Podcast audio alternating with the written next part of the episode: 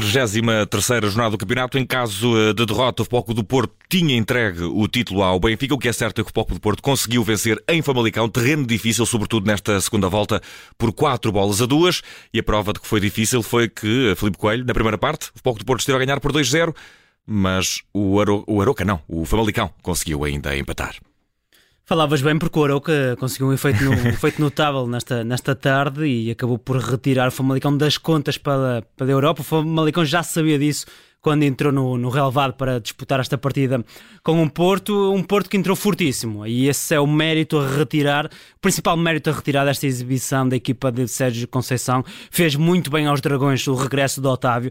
É um jogador que não tem paralelo nesta, neste plantel do Porto, um jogador que sabe ser médio ala, sabe ser médio em zonas interiores, sabe ser um médio ofensivo para servir os companheiros da frente e foi ele que acabou por um, desbloquear esta, esta partida em Famalicão. É ele que está no lance do, do primeiro penalti de, de Taremi. Antes disso já tinha uma jogada em que picou a bola para o Tony Martínez, outra das surpresas de Sérgio Conceição para esta partida e foi um Porto de facto muito afirmativo naquela primeira fase do jogo. O Porto chega ao 2-0 com 10 minutos, com, com Taremi também a conseguir um, marcar e, e, fazer gols importantes. O segundo gol é, é muito bonito pela assistência do Otávio e pela forma inteligente como o Taremi deixa a bola rolar, dá um toque subtil, retira o Luís Júnior da frente e depois consegue mesmo finalizar. E esse Porto foi, foi muito forte, o Famalicão nunca conseguiu encontrar antídoto. Depois sim, o Famalicão paulatinamente foi assentando um, o jogo, foi tendo um pouco mais um, de bola dentro do seu 4-2-3-1 habitual. Hoje com o Alexandre Perneta, que é o habitual lateral direito, até a subir mais no terreno do que habitualmente, com o Zaidu Yusuf a recuar para pegar na bola, chamando o Ivo Rodrigues, foi o elemento mais interventivo do Famalicão na, na primeira parte.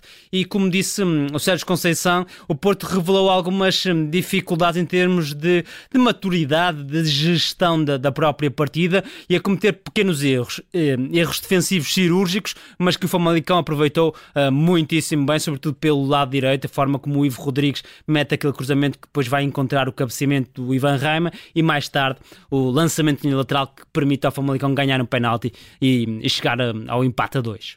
E na segunda parte o jogo esteve a ir em águas bacalhau, sobretudo nos primeiros momentos. Certo é que o Poco do Porto conseguiu chegar a mais dois gols por dois penaltis. Foi a equipa que mais dominou na segunda parte. Não foi tão intensa a segunda parte como a primeira. Ainda assim, o Poco do Porto a conseguir controlar a equipa, a equipa do Famalicão.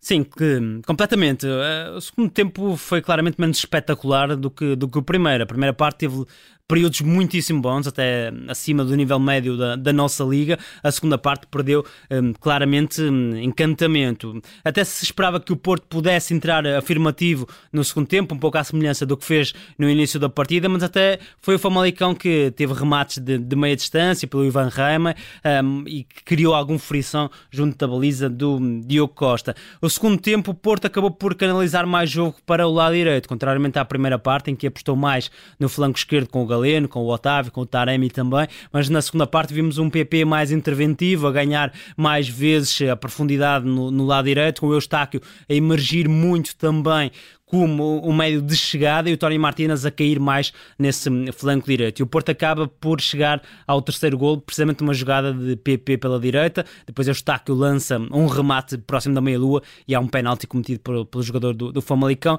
Esse acaba por ser o momento fraturante da partida, porque o Porto chega ao 3-2 ao minuto 67 e a partir daí foi, foi um golo libertador o jogo realmente acabou por ficar fechado para o Famalicão, que nunca teve grande capacidade de reação na segunda parte, como o próprio João Pedro Sousa veio a, a confirmar na flash interview. E o Porto vence com uh, póquer de Taremi do lado do uh, Famalicão. Também destaque para o primeiro gol, sobretudo de Ivan Raim, muitíssimo bem trabalhado.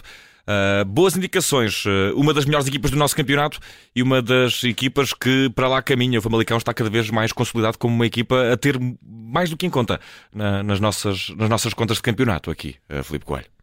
Sim, o Famalicão na altura do Mundial do Qatar estava em 15º lugar, ou seja, estava numa situação aflitiva e entretanto recuperou muito terreno com João Pedro Sousa, intrometeu-se na luta pelas condições uh, europeias e foi uma equipa sempre muito à procura de futebol apelativo, futebol para a frente, conta com vários talentos que podem deixar marca no, no futebol nacional. O Ivan Reima é o caso mais evidente, mas o Ivo Rodrigues também é um jogador já estabelecido no nosso panorama. Dois médios de culto de quem gosta particularmente, Santiago Colombato e também o Zaidu e o Sufro, o próprio Alexandre Perneta é um central lateral muito habilitado e estamos a falar de uma equipa que hoje não pode contar com o Cádiz, que é o habitual referência ofensiva, também com o Francisco Moura, que é um lateral que dá muita profundidade à esquerda. E de facto este Famalicão é um projeto bastante interessante. O João Pedro Sousa volta a ter aqui um, um terreno de afirmação. Na primeira passagem já tinha deixado uma marca relevante no Famalicão, mas nesta segunda volta demonstrou capacidade de recuperar a equipa, disputou taco a taco a meia final da Taça de Portugal com o Porto, esteve muito perto de ir hum, ao Jamor. É certo que este objetivo